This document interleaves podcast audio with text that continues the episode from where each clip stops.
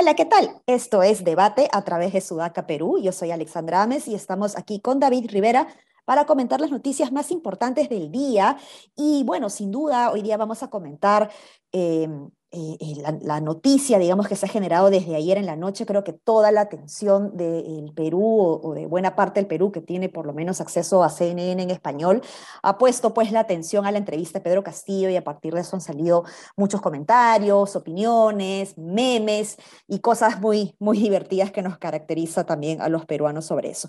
Pero antes de hablar de esta entrevista, me gustaría comentar una noticia que ha salido hoy a través de la cuenta de Twitter de Cancillería Perú, que sin duda es una noticia sumamente importante para el país. La Cancillería anuncia en su cuenta de Twitter que el canciller Oscar Maurtua eh, ha eh, recibido la invitación formal de eh, la OCDE, del Consejo de la OCDE, para poder iniciar el proceso de adhesión a la organización, ¿no? A la OCDE. Y que esta decisión se ha tomado por un consenso de los 38 actuales miembros. Entonces, em, sin duda, este es un tema importantísimo, ¿no? La misma Cancillería ha señalado que se trata de un hecho histórico. Em, sin embargo, eh, lo que habría que, que, desmenuzar un poquito es eh, en cuánto tiempo va a tomar este inicio del proceso de adhesión, ¿no? Que haya iniciado el proceso de adhesión no significa necesariamente que mañana o la próxima semana vamos a estar ya adheridos, sino que comprende una serie de prácticas y políticas que habría que terminar de implementar. Recordemos que la OCDE ha hecho una serie de recomendaciones y diversos estudios, tanto para promover el desarrollo económico como el desarrollo social, la calidad de vida, el cierre de brechas de desigualdad y, por supuesto, también la mejora de las capacidades institucionales, fortalecer la descentralización o las capacidades de los gobiernos intermedios también, eh, darle más fuerza a la presidencia del Consejo de Ministros, en fin, una serie de recomendaciones en donde justamente Cancillería, en una comisión mixta, entiendo, con el MEF, han empezado desde hace unos años a trabajar de manera articulada con los sectores para eh, ir avanzando poquito a poquito este tema, ¿no? Pero con, con la llegada de la pandemia, pues el, el, este tema de la OCDE pasó eh, desapercibido, ¿no? No sé si recuerdas, David, que eh, cuando entró PPK creo que solo se hablaba de ese tema, ¿no? Y ahora está en agenda nuevamente, lo cual sin duda es una excelente noticia. ¿Tú cómo lo ves, David?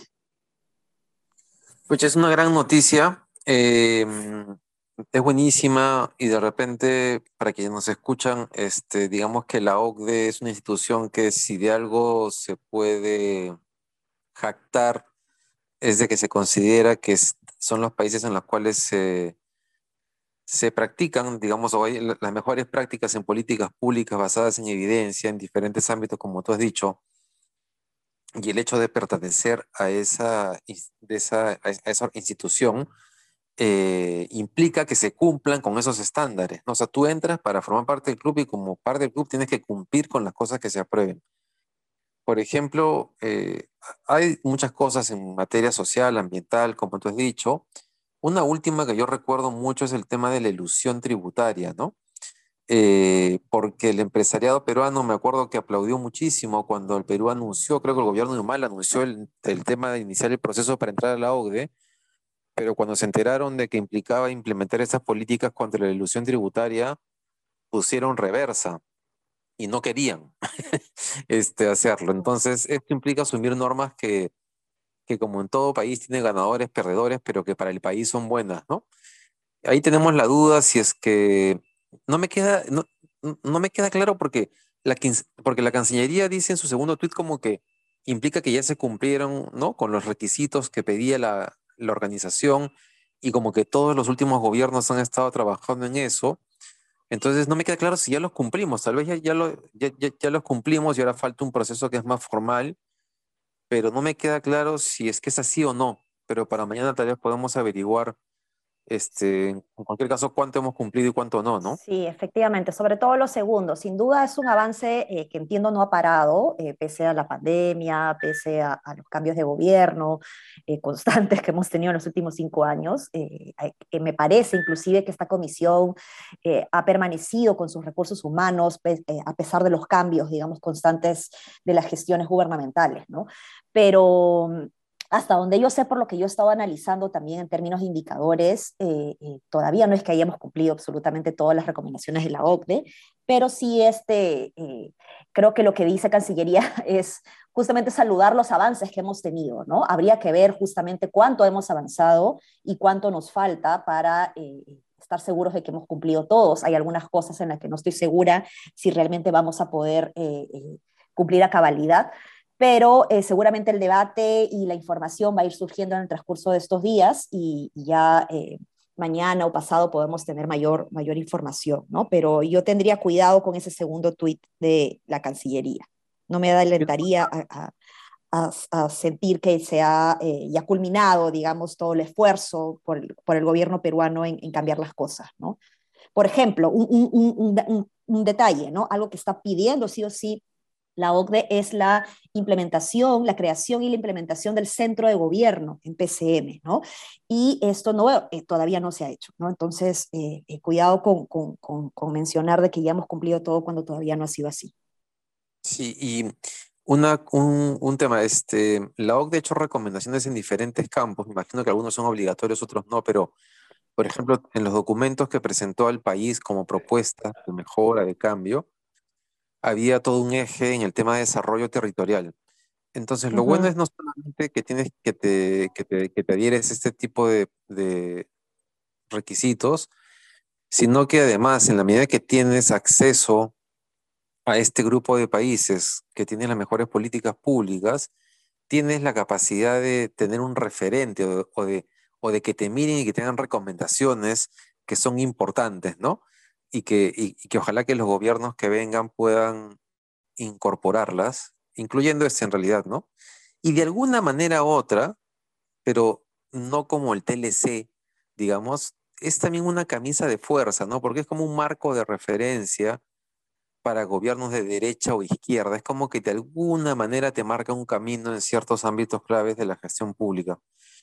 Pero bueno, vamos a ver qué cosa pasa, qué pasa con este documento, ¿no? Para que no sea solamente un papel y, un, y una medallita. Sí, pues así es. Y algo chiquito también para cerrar, eh, no se trata nada más de que entras a un club de los mejores y ya, y que queremos codearnos con los mejores y ya está.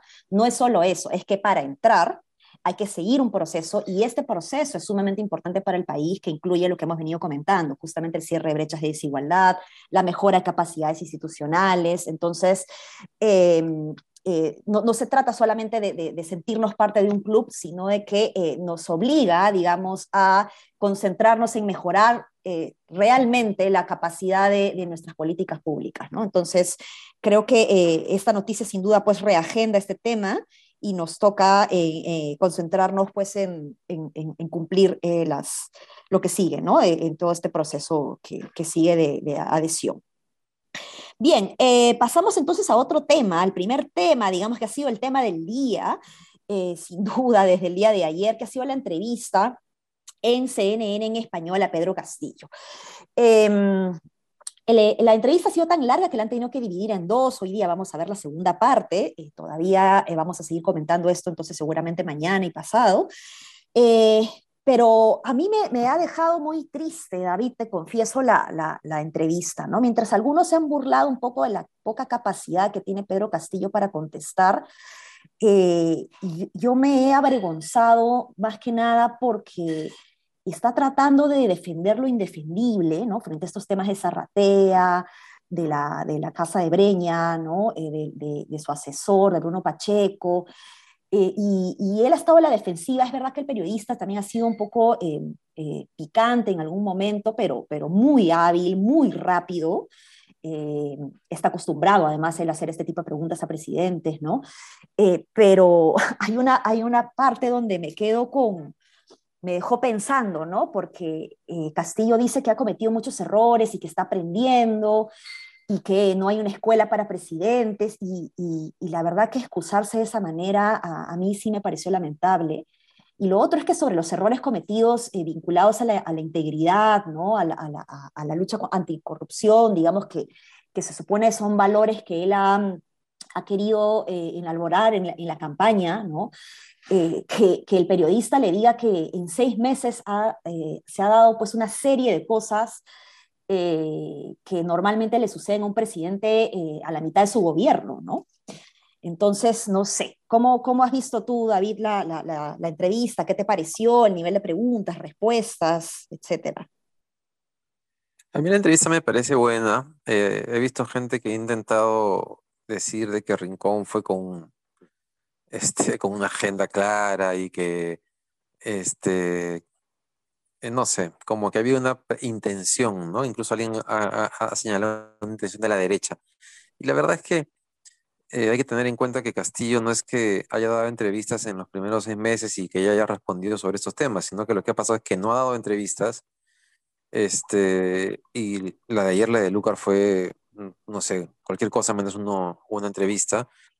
La del domingo, perdón y era importante que un periodista eh, se sentara a hacerle estas preguntas a, Castillo. Y es lamentable, ¿no? Porque yo tengo una mezcla en realidad de, tengo una, tengo una duda respecto a cómo opinar sobre Castillo, porque mi, duda es la siguiente, está claro eh, la precariedad en la capacidad de Castillo para comprender ciertos temas, para expresarse, para articular ideas, está claro lo básico, que es para referirse siempre, siempre a, tres temas concretos, cuatro ideas básicas. De, el pueblo me he elegido, yo voy a gobernar para el pueblo, estoy aprendiendo y dar vueltas sobre eso y que él, y que él va a respetar las investigaciones. Eh, y sí, yo creo que hay un personaje que es así de básico y precario, pero a la vez veo una persona, como tú has dicho, que intenta negar la realidad y que es cínica entonces ya no me queda claro si es ingenuidad, es, es este, cuánto es auténtico y cuánto es eh, una forma de ser pendejerete, ¿no? Una mm. forma de me hago el tonto para que no se den cuenta, ¿no? Este, y tengo la impresión que es una mezcla un poco rara, ¿no? Que Castillo efectivamente se hace el tonto para que no, para que, para que lo disculpen, pero que, y que sabe muy bien lo que está haciendo, pero a la vez es muy ingenuo para creer que le creemos. Este, claro, pero ahí te, interrumpo un poquito, un ratito, David, para hacerte una, una consulta. Eh, él eh, es ingenuo en, en, en, en, eso, pero también se hace el ingenuo para, que se, para victimizarse más, ¿no? Para romantizar un poco la idea de su personaje, ¿no? De campaña. Claro, la victimización es una forma de ser pendejo, ¿no? También. Entonces, este, me atacan, no me quieren, este, toda la culpa es de que yo no sabía, que estoy aprendiendo, y yo la verdad no creo que esa sea toda la explicación para lo que ha pasado en estos seis meses.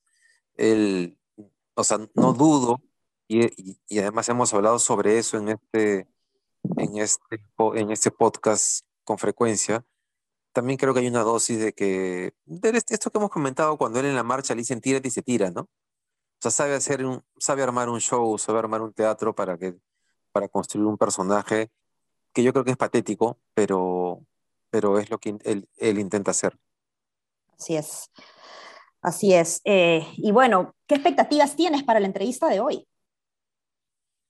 Pucha, peor, porque creo que en este lado, en, en, en, esta parte de la entrevista que es sobre temas locales, claro, no le queda otra que, que lo que hemos comentado, pero en la segunda sobre temas internacionales tal vez vamos a ver nuevamente ya no el lado pendejerete, sino lo básico que puede ser Castillo en general con los temas con los temas de gobierno y, en este caso de relaciones internacionales y de otros países, ¿no? No, no. Creo que va a salir mal parado de todas maneras.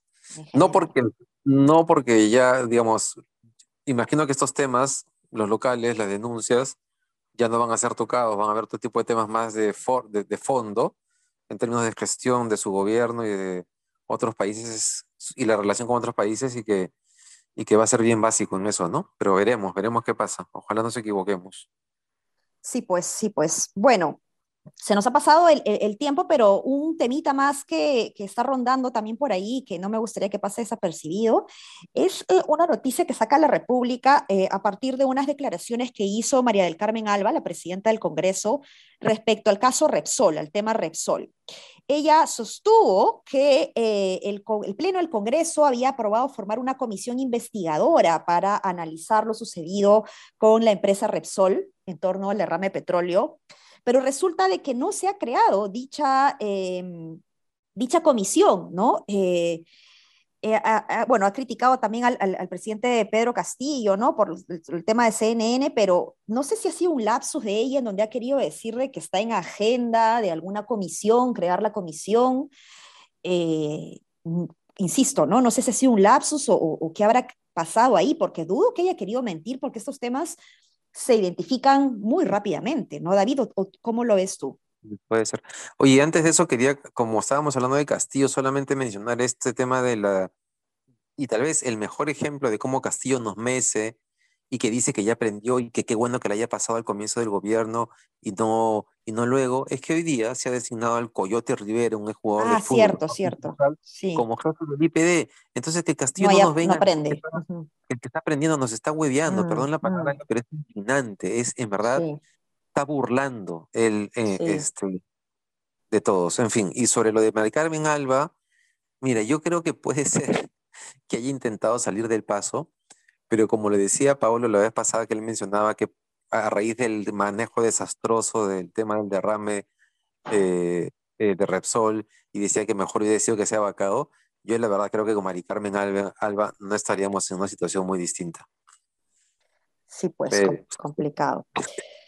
Bueno, bueno, con eso nos quedamos entonces. Eh, mañana vamos a tener eh, ya más análisis de lo que viene en la segunda parte de esta entrevista, que como bien has adelantado, David, está más orientado al, tema de política internacional, en donde el periodista de CNN eh, ya adelantó también de que no hay una política clara respecto a, la política de relaciones exteriores, ¿no? Pero, pero bueno, veamos este, cómo sale eh, parado Pedro Castillo del total de, la entrevista, ¿no? Eh, eso ha sido todo por hoy. Nos vemos. No se olviden de revisar el portal de Sudaca Perú a través de sudaca.pe y de compartirnos en nuestras redes sociales. Un abrazo. Hasta mañana. Chao. chao.